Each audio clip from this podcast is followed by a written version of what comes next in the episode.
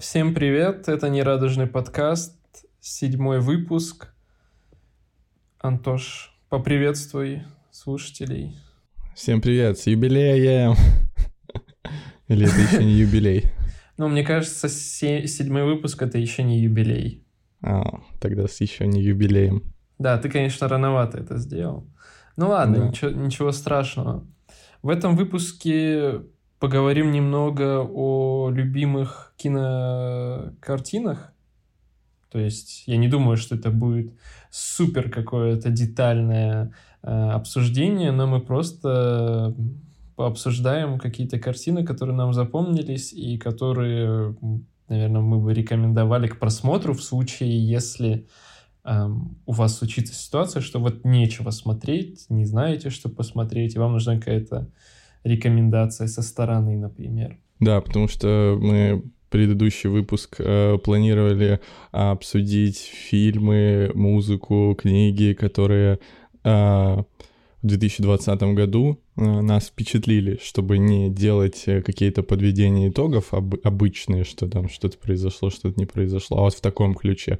Но произошли некоторые события, которые вынудили нас э, немножко сместить вектор нашего предыдущего подкаста. Э, и мы все-таки решили, что после такого точно необходимо поговорить о чем-то легком, воздушном.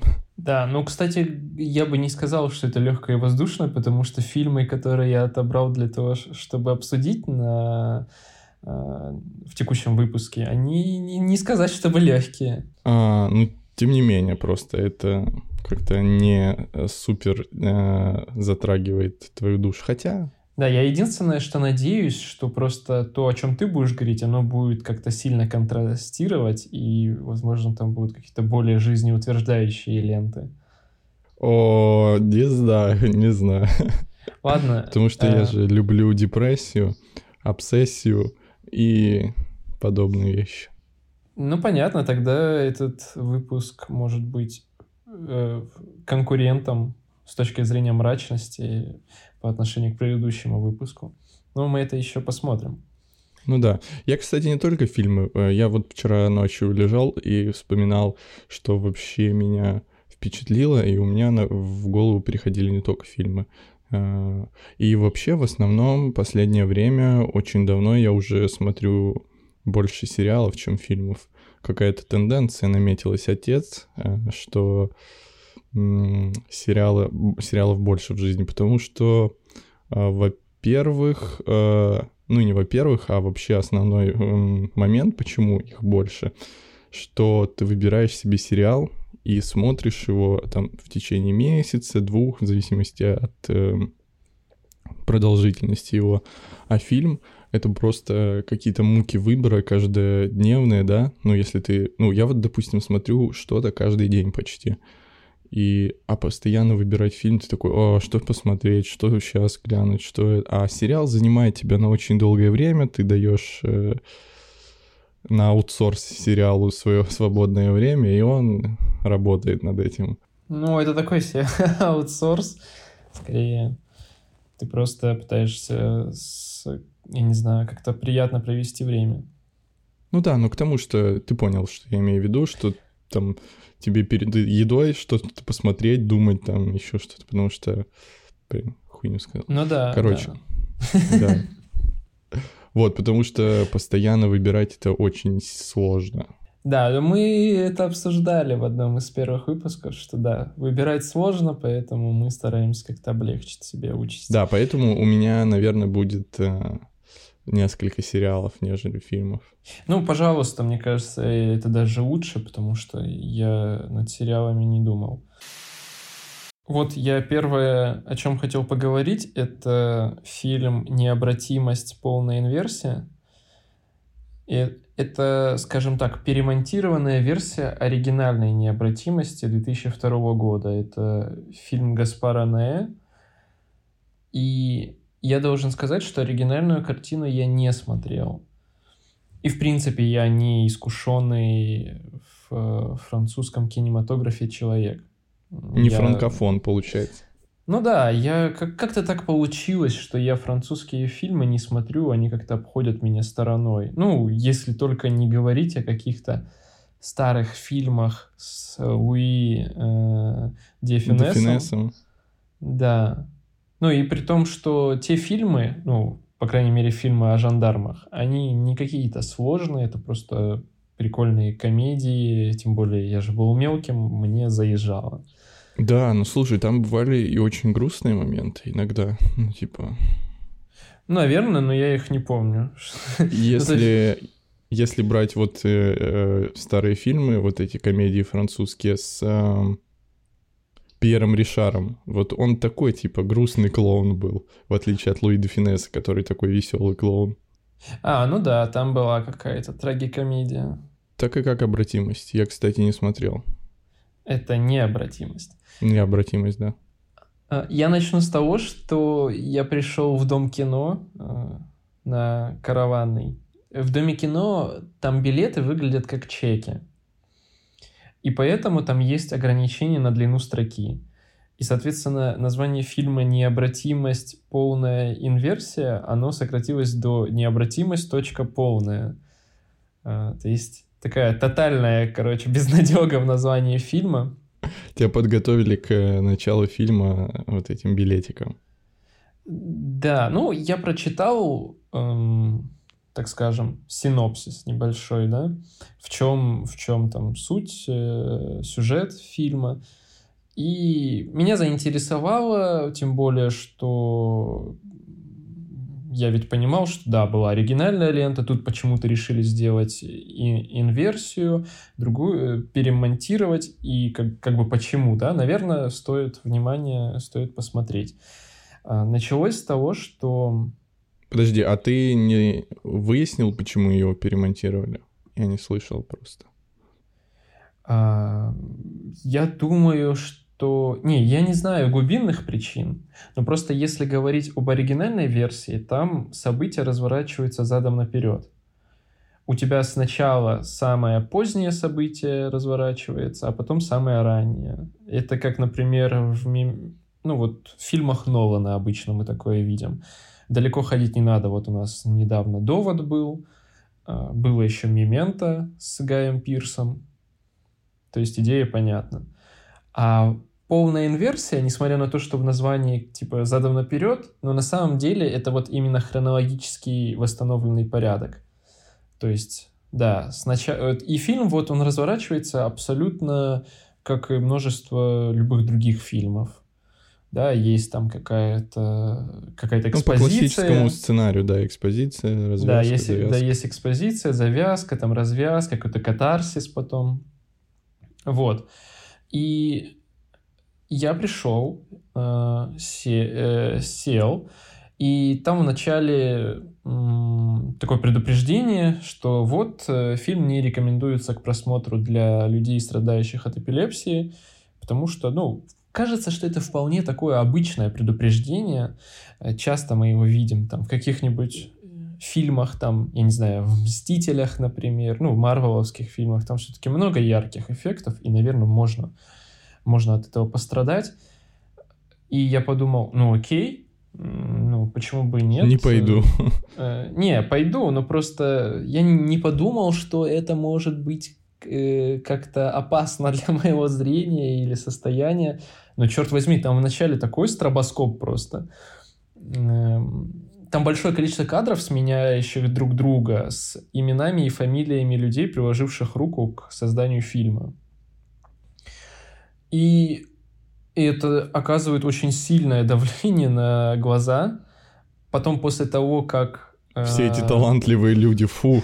да, да, да. Потом после того, как все эти талантливые люди, вот это перечисление заканчивается, потом еще один какой-то стробоскоп, просто белый фон, и, и э, картинка очень люто моргает просто. И, блин, это реально больно. Я потом еще прочитал, что э, оказывается в начальных эпизодах фильма есть неслышимый низкочастотный звук. Ну, почти неслышимый. Зачем он там? И он якобы многих э, людей заставляет чувствовать беспокойство, легкую тошноту, там, головокружение. Аудионаркотики, и... получается? Ну, да, только без какого-то даже трипа, а просто сразу с ломкой. Да, вот. И это якобы является одной из причин, почему на вот сеансах этого фильма люди в течение там первых 30 минут выходили из кинотеатра. Но я почему-то не услышал этого. Я не знаю, может быть, я просто уже не в том возрасте, ну, типа, мне 27, может, я уже перестал это слышать. Но в зале я тоже не заметил, чтобы кто-то вышел в первые минуты. Может быть, дело в инверсии, потому что, забегая вперед, скажу, в какой-то в какой-то момент люди вышли некоторые, но мне кажется, это не с этим было связано. Ладно. А, мне кажется, они просто не, не туда пришли, и они поняли это. Это отдельная история, я сейчас расскажу про это побольше, потому что меня поведение зрителей в этот раз, конечно, обескуражило, и я не понял, что произошло. Значит, а, и стоит сказать, конечно, что ну, не знаю, как ты, я буду все-таки со спойлерами обсуждать, потому что, ну, во-первых, я бы когда-нибудь хотел обсудить, почему спойлеры это неплохо, и почему, в принципе, ну, не должно быть такой вещи, как спойлер. Почему? Давай пару слов. Ну, я сейчас не готов. Это надо, типа, аргументированно к, это, к этому аргументированно подходить. Я просто думаю, что Э, ну, одну мысль все-таки вкину, что в случае, например, с кинематографом главное не то, а, что происходит э, в фильме, а в том, как это происходит. Я вот сейчас э, единственное какое-то произведение длительное, которое я смотрю, это, это Баруто. это аниме. Сейчас хм. люди слушают такие, боже, что он смотрит. привет. А, если что, я смотрю Наруто сейчас. Да-да-да, и люди такие, блин, что за херня, вырубаем.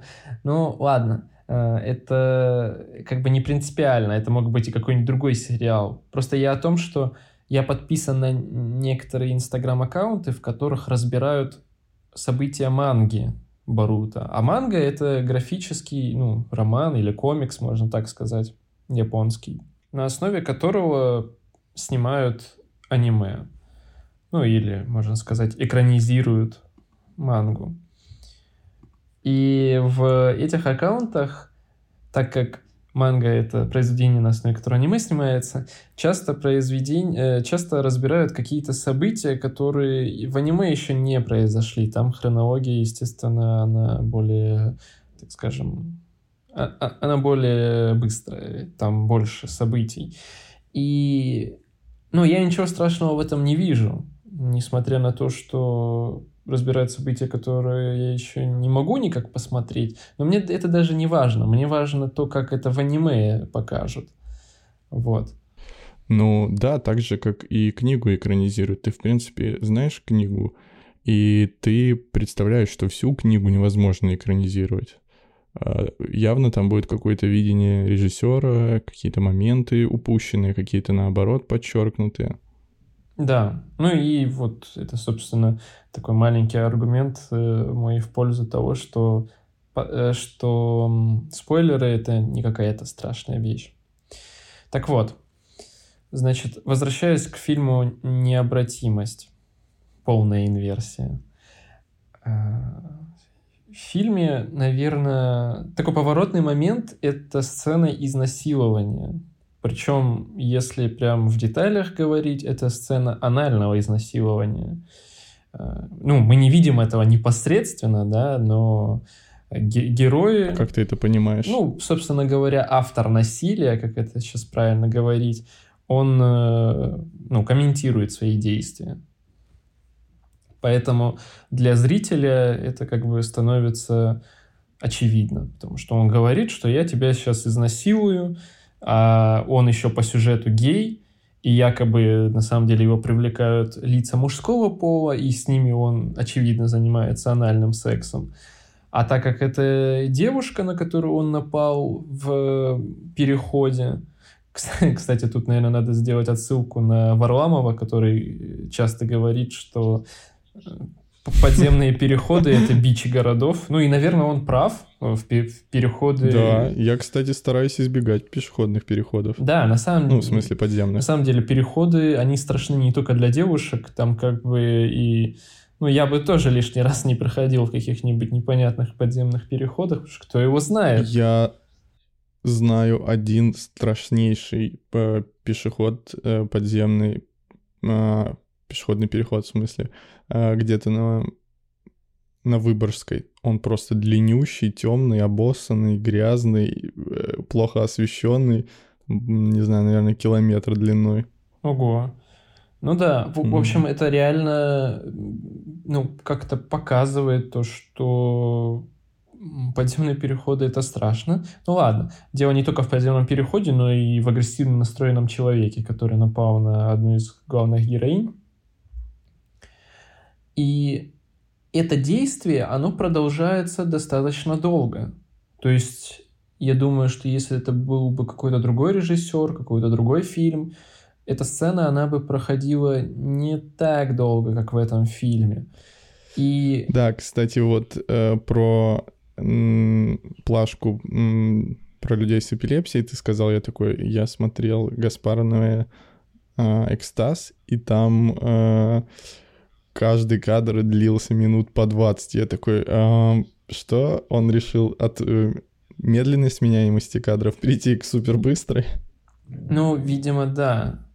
Ну, кстати, а, а, работа оператора в необратимости — это ну, это нечто. Это отдельно можно обсуждать. Так же, как и, собственно, в экстазе, если что. Сейчас тогда вернемся чуть позже к операторской работе. Сцена с, с изнасилованием происходит так долго, что ты ну, успеваешь это осознать, что она на самом-то деле долго происходит. Мы видим в какой-то момент, что в этот подземный переход спускается какой-то другой человек – он видит, что происходит что-то странное, но он не подходит и не пытается каким-то образом ну, помочь бедной девушке, он просто уходит. Это тоже э, такой вот э, штришок, который можно и не заметить, но он очень классный с точки зрения э, отображения суровой реальности, да, как это может происходить. И мы как бы тоже можем много рассуждать на тему того, что бы мы сделали в подобной ситуации, но суть в том, что пока ты реально не окажешься в подобной ситуации, сложно рассуждать, ты бы помог другому человеку в беде или нет. Согласен. Экзистенциализм. Да, э, экзистенциализм. Э, так что это реально страшная вещь. И я думаю, что вот эта долгая продолжительность сцены это тоже такой акцент на том, что то есть это некая попытка передать боль э, этой героине зрителю. Потому что если... Да, кстати, когда ты смотришь на это очень долго, там, если это буквально мелькнуло перед глазами, и ты даже не успеваешь, может быть, заметить и вдуматься, а когда это, ну, типа так, со смаком показано, ты такой, вау. Ну да, жестко. да, потому что, ну, окей, типа, изнасилование. А тут это длительно. Тут ты видишь... Так же, как и, кстати, смерть показывается в кино. Очень много смерти в кино. Постоянно в боевиках убивают просто по сотни человек в секунду, и ты уже даже не задумаешься о том, что а, умер человек, а это нифига себе событие. Ну, вообще, да, да, я согласен. То есть это вот мы видим в действии такой э, художественный прием, да, когда ты показываешь э, какие-то небольшие эпизоды, ну, кажется незначительным чем-то, а когда это длительно, то ты понимаешь всю серьезность происходящего. И что еще поражает, этот э, человек, который напал на э, героиню Моники Белучи, он не просто ее изнасиловал, понятно, что это и так физическое насилие, психологическое давление, он еще после, вот, собственно говоря, совершения полового акта, он ее очень жестко избивает. И вау, это вообще неожиданно. Ну, то есть сцена реально очень жестокая, она грязная. И я не могу сказать, что я сидел с глазами по 5 рублей. но ну, это реально как бы вот благодаря таким сценам, а есть еще несколько жестких сцен в фильме, этот фильм можно воспринимать как некий такой шокер. Ты типа сидишь, и он тебя так шокером бахает в какой-то момент. И вот это, вот это одна из сцен, которая меня поразила в фильме. Вообще, если говорить о Ноэ, то тот же экстаз, который я посмотрел, он тоже довольно шокирующий. Э, синопсис в том, что какие-то танцоры на тусовке им подливают в пунш э, кислоту, и у них начинается массовый трип, а под кислотой происходят там какие-то страшные вещи. Там запирают маленького мальчика в трансформаторной будке, там одного выгоняют на мороз голым, и, и много таких вещей. И очень жутко на это смотреть. Еще это э, операторски преподнесено очень здорово.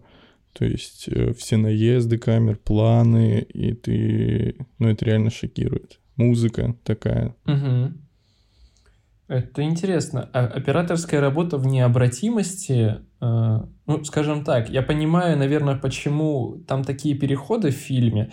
Камера, она, в принципе, такое ощущение, что она просто левитирует по пространству. Да, да. Что она не едет по каким-то рельсам, а это очень э, свободная во всех э, осях камера. И я думаю, что изначально так было, потому что фильм имел уже обратную хронологию, и так было как-то прикольно склеивать кадры и эпизоды фильма. Я думаю, что это камера-наблюдатель. Типа камера, через камеру, эти движения камеры тебе...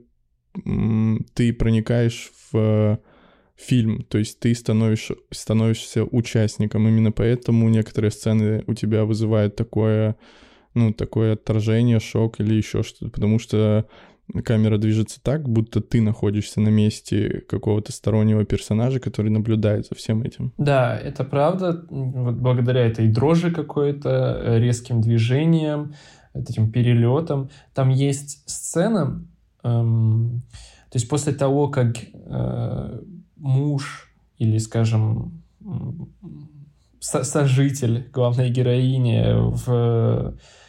Ну, то есть это персонаж Винс, э, Винсана Касселя узнает о том, что его девушку вот так вот очень э, жестко избили и изнасиловали вместе с бывшим любовником этой же девушки, они пытаются понять, а кто это сделал, собственно говоря, наказать его, отомстить ему, то есть э, сделать что-то, чтобы он понес какое-то наказание.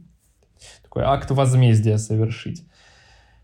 И вот это прям какая-то параллель, э, я не знаю уж, э, с нашей реальностью текущего времени или, может быть, прошлого.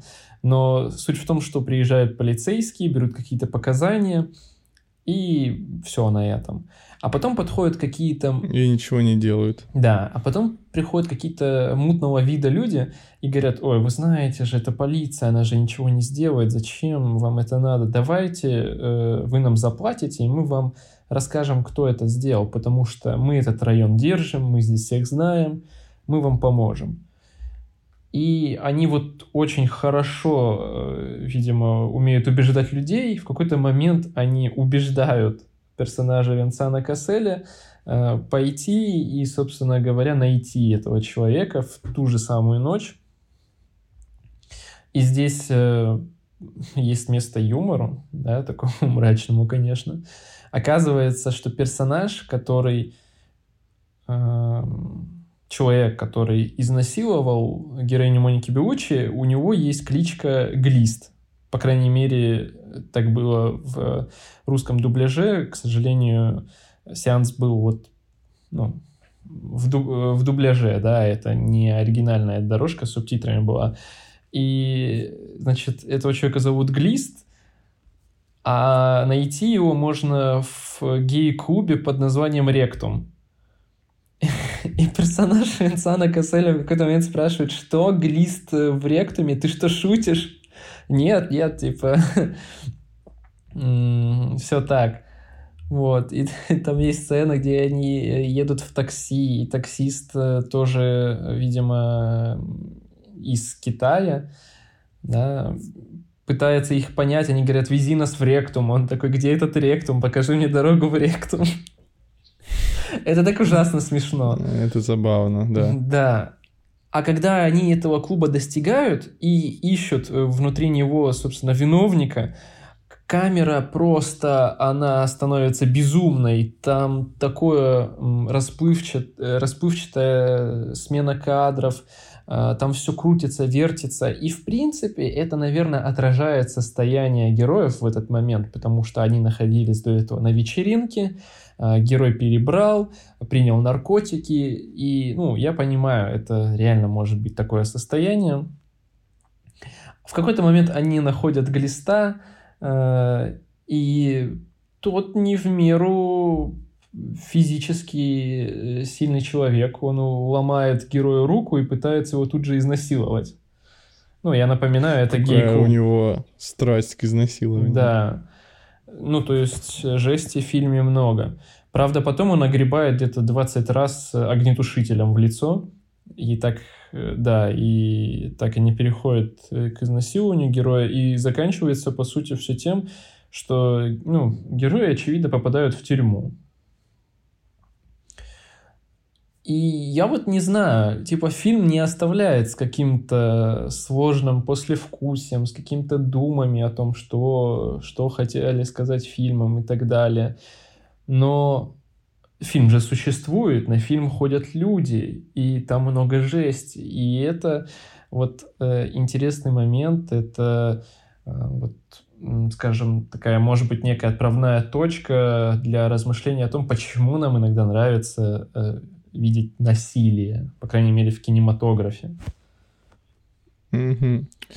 Uh, я думаю, это будет интересно обсудить uh, в следующем подкасте. Да, ну, в общем-то, что касается необратимости, я думаю, что это более-менее все, что я хотел рассказать о фильме. Uh, Еще, пожалуй, добавлю, что я практически не запомнил музыку в фильме. Там есть, конечно, классические произведения, но вообще композитором выступал Тома Бангальтер. Это один из э, дуэта Daft Punk. О, я хотел сказать какой-то ambient, наверное. А, ну, нет, да. Ну, то есть, э, тоже не самый последний человек в музыке. Вот. В общем, если вы любите подобного рода грязные фильмы, э, жестокие, которые... М- скажем, в отношении которых можно сказать настолько плохо, что даже хорошо, то вот, наверное, ну, это ваш выбор. Угу. А, блин, ты так описал, что я точно его посмотрю в ближайшее время. Хорошо. А что-то еще есть, что произвело на тебя впечатление вот из выходившего, допустим, в прошлом году? Эм, давай, наверное, лучше будем попеременно идти, потому что так я э, слишком быстро выдохнусь. Расскажи ты про какую-нибудь картину. Ну хорошо. Не знаю. Э, я вот думал, и что я посмотрел за прошлый год такого, что было впечатляющим. И на самом деле прошлый год э, я посмотрел сериал э, «Меломанка», и он мне очень сильно понравился. Настолько сильно, что я уже за это время пересмотрел его несколько раз. Воу. В общем, суть... Это прям заявочка, да. давай, рассказывай. Это заявочка. А, потому что, во-первых, я утверждал еще несколько лет назад, что Зои Крайс супер секси. И что-то как-то все скептически относились к этому, а вышел фильм, и все таки о, да. Я такой, ну, да, я же говорил. Ну, она очень обаятельная, очень э, харизматичная. И э, сериал, он довольно легкий, э, ну, легкий в кавычках. Э, есть очень грустные моменты. Но замес в том, что там все, все стоится на расставаниях. Она рассказывает о своих э, пяти худших расставаниях. Вот. И она, э, главная героиня, собственно, владелица музыкального магазина, магазина, который продает пластинки. И там очень много музыки, очень много разговоров о музыке, и мне это прям очень сильно нравится.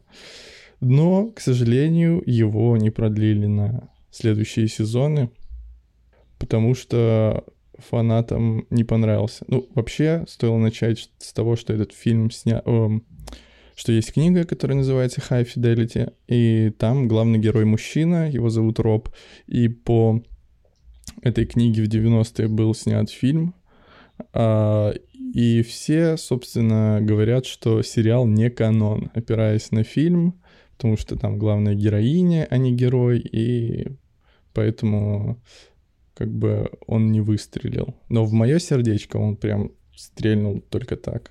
Угу.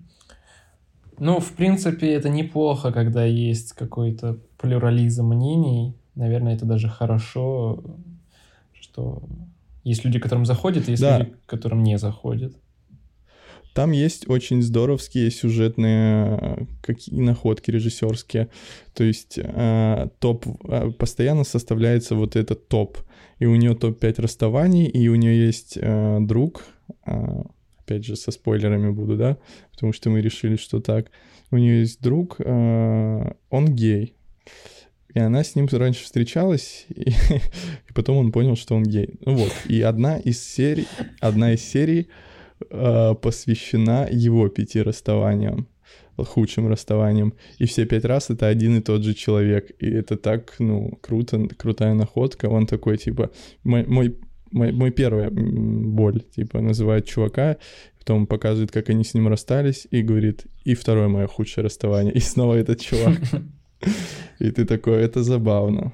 А, да, ты когда говорил про то, что у нее есть друг гей, и они встречались, а потом он понял, что он гей, тут должна быть шутка про то, насколько же она была плоха в отношениях. А, ну или просто он не нашел того, что нужно. Да, а вот смотри, это же сериал, получается, что на него нужно достаточно много времени потратить, ну, если сравнивать а вот я, с обычным фильмом. Я, я не знаю, сказал ли это или нет, но он очень короткий. Там серии идут по э, 10-15 минут, по 20. А. Э, и всего пару сезонов, да. А можно в отношении него сказать, что если э, мне как зрителю понравится пилотная серия, то значит и остальные серии тоже зайдут. Я думаю, да, я думаю, да. Говорят, что концовку слили, но концовка тоже такая милая. В общем, э, очень рекомендую. Э, э, супер ненапряжный сериал, но интересный, красивый. Э, на вечер какой-нибудь выходного дня, как раз вот перед выходными самое то, чтобы его посмотреть. А, что, что вот в отношении вайба можно сказать? Это какая-то такая меланхоличная какая-то такая атмосфера? А, это такая светлая грусть, знаешь? Да, я вот так и подозревал, да. Да. А, и там довольно много юмора. О. Такого прям на тоненького. Ну, это не смешно, не в голос, но это ну, это забавно. Слушай, согласись, что когда юмор присутствует э, в каком-то таком грустном фильме или сериале, он гораздо более э, яркий, что ли, чем ты когда смотришь комедию какую-то или обычный фильм. Ну да, это же тоже вопрос психологии, что это супер разрядка, потому что ты очень напряжен, и тут такой как бы момент юмора, и э, ты внутренне разряжаешься, тебе говорят, все нормально, можешь выдохнуть, и ты такой, я понял, спасибо. Да. Это на, на контрасте работает. Ну и все-таки история говорит о том, что люди, которые секут в комедии, они также секут в трагедии, иначе э, тот Филлипс не снял бы Джокера. Хотя э, самый большой э, комедиант, он не сёк в трагедии вообще. Я имею в виду Мольера. Э, все... Мольер э, очень долго пытался писать трагедии, его освистывали, закидывали помидоров, его, и помидорами его театр э, бедствовал, им приходилось срезать э, золотые пуговицы со своих кафтанов, чтобы продавать их. Но когда Мольер написал комедию, э, это был фурор. И он еще написал комедию также. Потом он такой, нет, я хочу быть трагиком. Написал трагедию, не получилось. И вот, ему хотелось быть трагиком, а все видели в нем комедианта. Ну, ладно, похоже, это не аксиома какая-то. Да. И, кстати, второй фильм, который мне э, понравился в прошлом году, который я посмотрел, он тоже комедийный. Так, что это? Э, это «Кролик Джоджо». О, я все еще не посмотрел. Это же фильм Тайки Вайтити. Да, а Тайка Вайтити, он реально сечет в комедии. Ну, собственно, все, наверное, знают его по Тору. А, ну, а для меня, на самом деле, это реальные упыри. Ты не смотрел? Я, по-моему, не смотрел. О, это я тоже очень сильно рекомендую. Тоже комедия про вампиров. Комедия про вампиров. Ну, почему нет? Ну, это смешно. И иногда я говорю голосами, которые, которыми они говорят. Владислав тыкающий. Так. Э, а еще, по... кстати, вот еще э, тоже в прошлом году, получается, я посмотрел э, сериал по этому фильму. И там еще был один очень тоже, вроде бы казалось бы, тема исчерпана этим фильмом, что тут придумывать?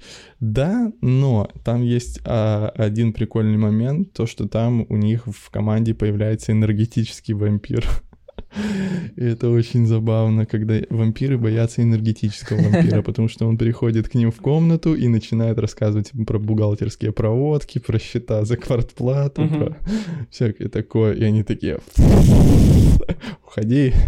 Слушай, ну возвращай, возвращаясь э, к ролику, почему стоит посмотреть этот фильм? Опять же, он какой-то такой э, жизнеутверждающий, что ли. И, в общем, там Гитлер показан э, в воображении мальчика. То есть мальчик, которого э, фашистской Германии, которого с э, самых пеленок учат э, быть там высшим представителем человечества, учат ненавидеть евреев, и у него воображаемый друг Гитлер. Ты должен был сказать э, представитель запрещенной в России организации фашистской Германии. Фашистской Федерации, да. Э, вот. И он тоже постоянно отпускает какие-то шуточки по поводу расовой нетерпимости и так далее. И у этого мальчика появляется знакомая, которая пробралась к нему в дом. Это маленькая девочка-еврейка. Вот. И он э, не знает, что делать, потому что его учили постоянно, что евреи это крысы и так далее, их нужно убивать. А, а он просто не понимает, но он видит, это ребенок, она вполне нормальная, у нее нет ни рогов, ни клыков а, а воображаемый Гитлер ему просто подкидывает какие-то... подначивает, в общем. Много физической комедии, которая очень круто сделана. Обычно это же сложно сделать, да? А, я помню только с такого я смеялся очень, ну, наверное, потому что я был еще маленький, а, с мистера Бина. Ну вот, это было забавно. И тут тоже много есть таких вещей. Ну, конец я все-таки не буду спойлерить, что там случилось, потому что это довольно интересно. Э, лучше посмотреть. А, ну и э, как лейтмотив фильма, это последняя фраза э, главного героя, главной героини. Это что мы делать будем, когда закончится война? Конечно же, танцевать. Я когда посмотрел во время карантина, это я такой, что мы будем делать после карантина? Конечно же, танцевать. Ну вот, э, фильм, который заканчивается на такой еще приятной ноте, это хорошо. Отлично. Я перед тем, как перейти к э, другой картине, просто вспомнил, что хотел сказать. Э, когда я был на сеансе необратимости, там сидели какие-то девушки, которые некоторые эпизоды фильма зачем-то снимали на телефон. А потом в эпизоде, когда происходила жесть, они просто встали и вроде бы собирались уходить, но что-то им помешало, они просто стояли сбоку где-то и там продолжали см- смотреть. Я, я не понял вообще, что это было, но ладно. Значит, вторая картина, которую я порекомендую посмотреть, когда вы не знаете, что посмотреть, это воспоминания об убийстве. Это корейский фильм 2003 года. Э, режиссер, э, как это, ну, я не знаю, можно догадаться, наверное, потому что у нас сейчас из-за паразитов да, Пон Джон Хо, он практически... Пак Чан Хун? Ну, нет, Пон Джон Хо, он везде, и режиссер, собственно, Пон Джон Хо, эм, Паразиты, я думаю, никому не надо о них рассказывать. Я паразитов вообще три раза смотрел. Эм, да, паразит хорош. Цветную версию в русском дубляже, цветную версию на языке оригинала и черно-белую версию на языке оригинала. Ну, то есть мне очень понравилось. Я, я был несказанно рад, когда проснулся и увидел у себя в уведомлениях, что «Паразиты» просто какой-то фурор произвели на церемонии «Оскар». Да, это же просто они поменяли немножко индустрию. Да. А, значит, «Воспоминания об убийстве» — это фильм о том, как в одном небольшом корейском городке ищут серийного убийцу. У нас есть пара из детектива и его помощника, ну такая типичная как бы э, завязка. Эм, есть какой-то неуловимый убийца, который извращенным способом убивает своих э, жертв, э, насилует их, правда, кажется, не всегда. И, собственно говоря, детектив со своим помощником пытаются этого человека поймать. И если вам, если вы, например, смотрели «Зодиак» или «Настоящий детектив», и вам понравилось, то по сравнению с ними можно сказать, что там, наверное, э, что в воспоминаниях об убийстве мало mind game а. Там вот мало вот этих всяких улик, вот этого кропотливого как-то сопоставления того, кто это, что это и так далее. Но все же фильм прекрасен. Почему? Во-первых, фильм основан на реальных событиях. Это э, реально первый известный в Южной Корее там серийные э, убийца, убийства, которые произошли в период с 86 по 91 год. И что здесь круто? Во-первых, эм, в самом конце фильма детектив, э, да, спойлер, э, убийцу в фильме так и не нашли. Фильм основан на реальных событиях, и к тому моменту, когда фильм был снят, убийцу не нашли.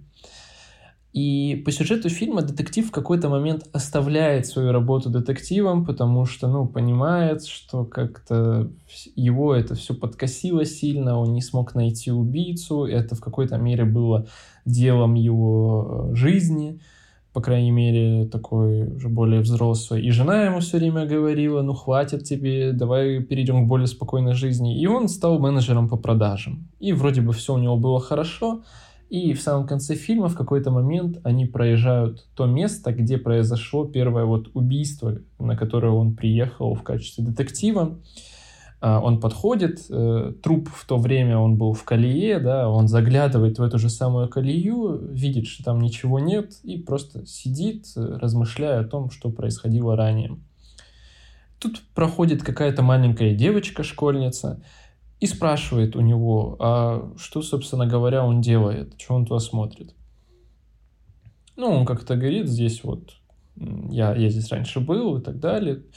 А, просто смотрю, вспоминаю о том, что было.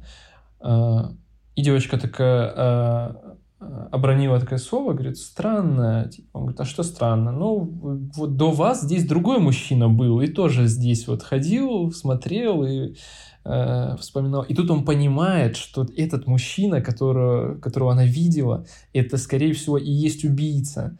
И она не может описать его, ну, потому что она маленькая девочка, он спрашивает ее, как он выглядел. Он говорит, ну, как обычный человек.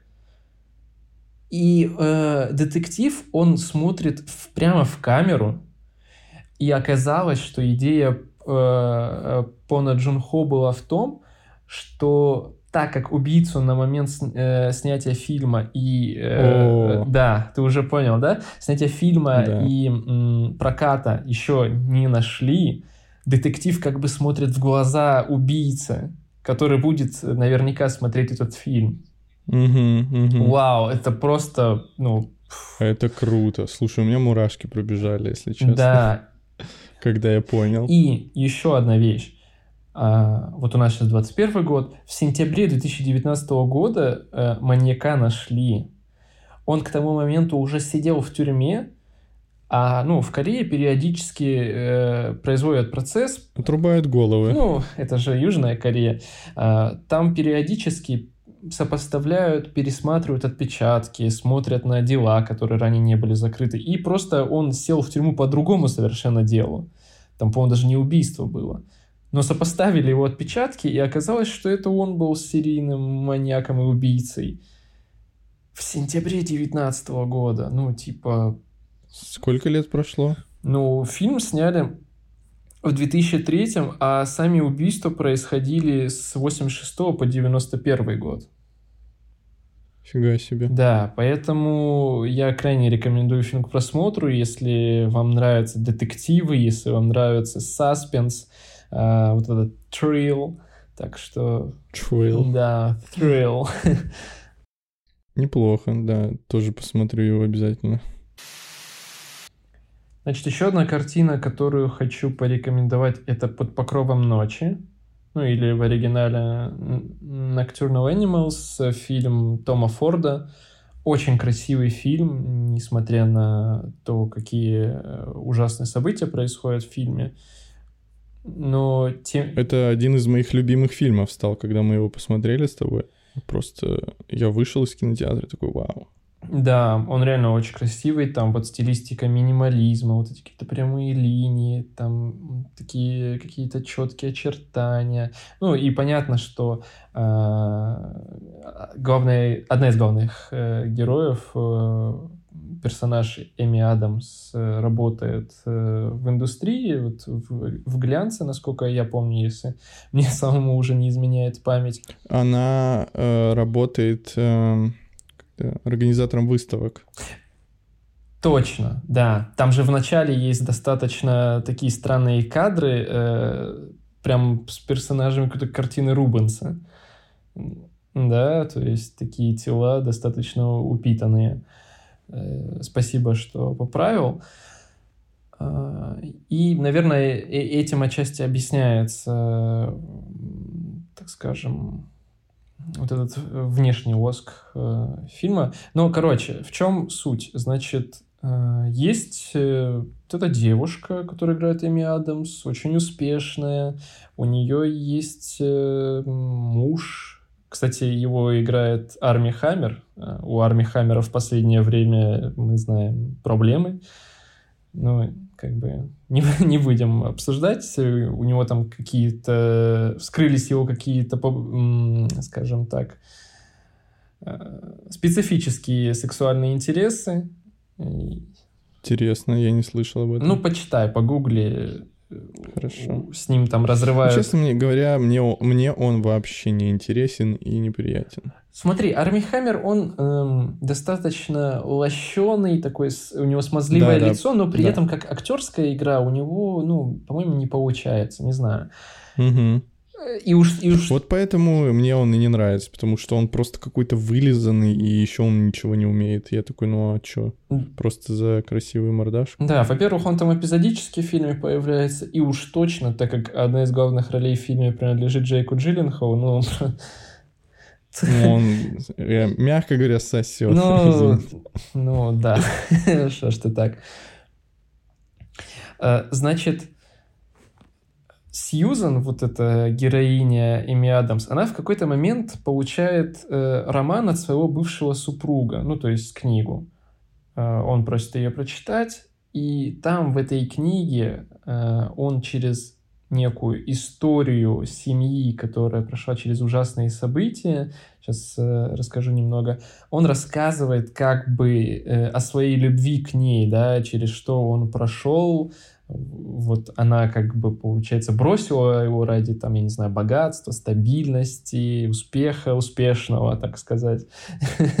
Вот. А он все это время страдал по ней и так далее. Ну, такая типичная зарисовка из жизни, да, такое случается э, в жизни. И я хочу отметить актерский состав, помимо Эми Адамс, Джейка Джилленхола, там еще есть Майкл Шеннон, есть э, э, Аарон Тейлор Джонсон, тот парень, который люто поднабрал Зарешал. просто в фильме «Довод», он там такой качок просто, я его не узнал. А в «Под покровом ночи» он, ну, все-таки такой более субтильный и играет достаточно мерзкого персонажа но у него это выходит а... так органично, так круто. Подожди, а кого? А, да, я вспомнил, все, я вспомнил кого. Он играет одного из этих плохих парней, которые подре... подрезали главного, да. Да, семью на дороге и которые. Потом... Ну скажи, хорош он там. О, я же говорю, он просто прекрасно сыграл он сыграл мерзкого персонажа, но у него вышло это просто великолепно. То есть в чем, в чем суть? Как бы, когда ты реально проникаешься э, какими-то такими негативными эмоциями по отношению к персонажу, который реально играет злого персонажа, значит все круто, значит все получилось. Да, да, сто процентов. Вот. Там есть еще Карл Глусман, но это такой, типа, второстепенный персонаж вот из этих плохих э, э ребят. Мы его еще видели в «Неоновом демоне», но там он тоже как бы такую роль играет несущественную. Майкл Шеннон просто просто зарешал. Топчик. Это вот персонаж такой, знаешь, эм, это же блюститель закона, но при этом он не всегда следует букве закона. Это человек с, да. с высокой моралью, который... Я забыл, его в фильме звали Роб, да? Нет, не Роб. Бобби, а... по-моему. Бобби, Бобби, Бобби, да. Да, э, у которого просто супер обостренное чувство а справедливости. Подожди. Да, помнишь, э, когда мы вышли из кинотеатра, э, что мы сказали?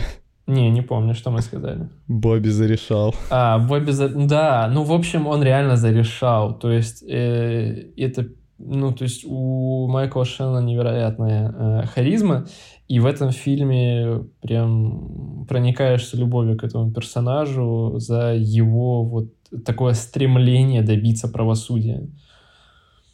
Причем правосудие, которое выражается, наверное, в э, словах «око за око», да? Это вот именно такое правосудие.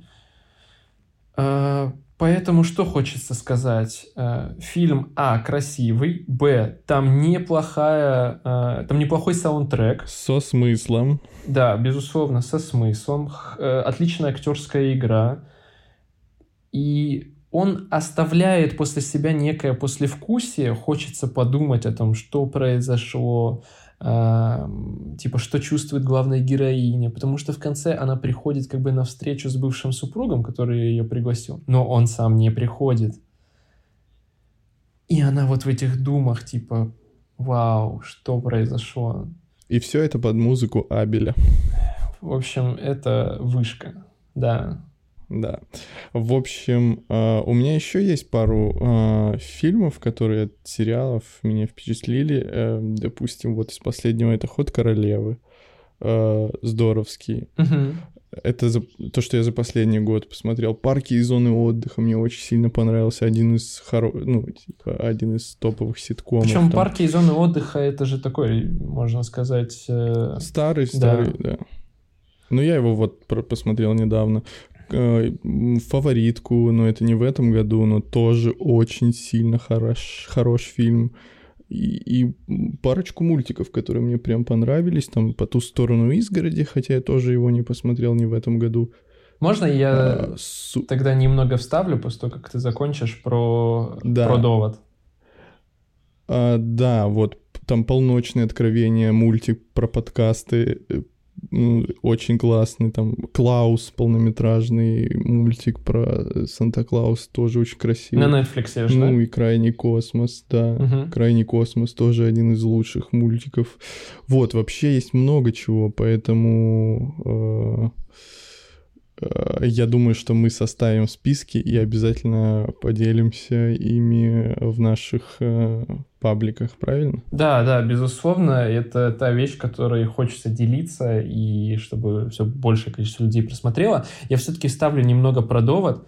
Эм, то есть, понятно, довод э, снял Нолан снова и какие-то игры со временем, но при этом э, довод не вставляет так, как предыдущие фильмы, и я это прям вот четко понял, потому что так как-то получилось, что я не посмотрел в свое время «Интерстеллар» и «Начало».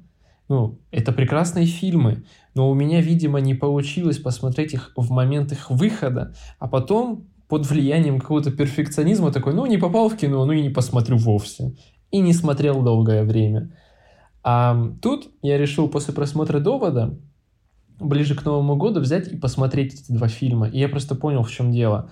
А, в «Интерстелларе» и в «Начале» у нас некая личная история раскрывается.